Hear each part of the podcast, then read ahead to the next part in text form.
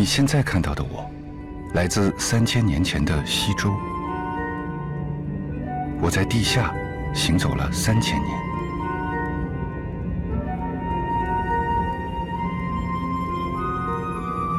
我和时光一起行走，穿着我的绳子已经腐朽，我的二百零四块碎片被光线连接，二百零四个不同的象征串接成闪光的句子，在身体上被佩戴成段落，组成了一个新的世界。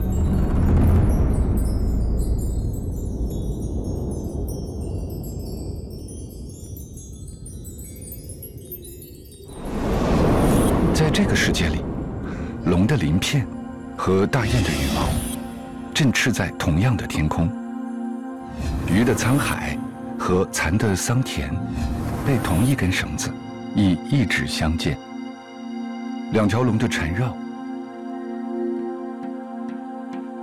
龙和凤的合体，龙的身体和人的头。人们把见到和想象到的生命浓缩成玉片，它们入海、通天，慢慢汇聚在同一个地方，汇聚到一个人的身体上。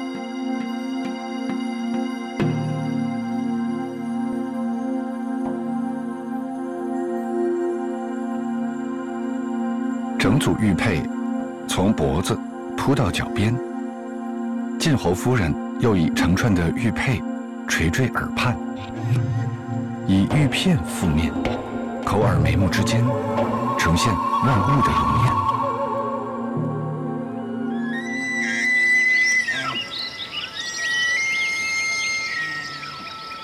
当时的人们认为，把一个世界穿戴在身上，让亿万年生命的玉与数十年生命的人将彼此的生命。互相给予，就是人对天地万物之爱的表达。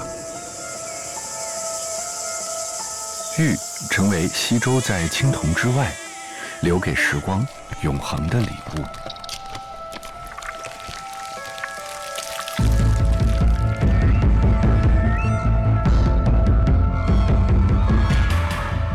西周的人们严格遵照等级，将礼制体现在服饰上。佩戴玉组佩的人，节步缓行，身份越高贵，身上的玉组佩便越长越复杂，走路的步伐就越小，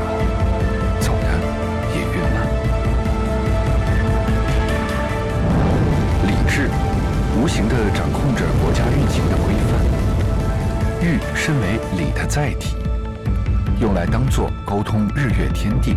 对话祖先的语言，用来比喻君子的品格，用来象征女子美好的仪态。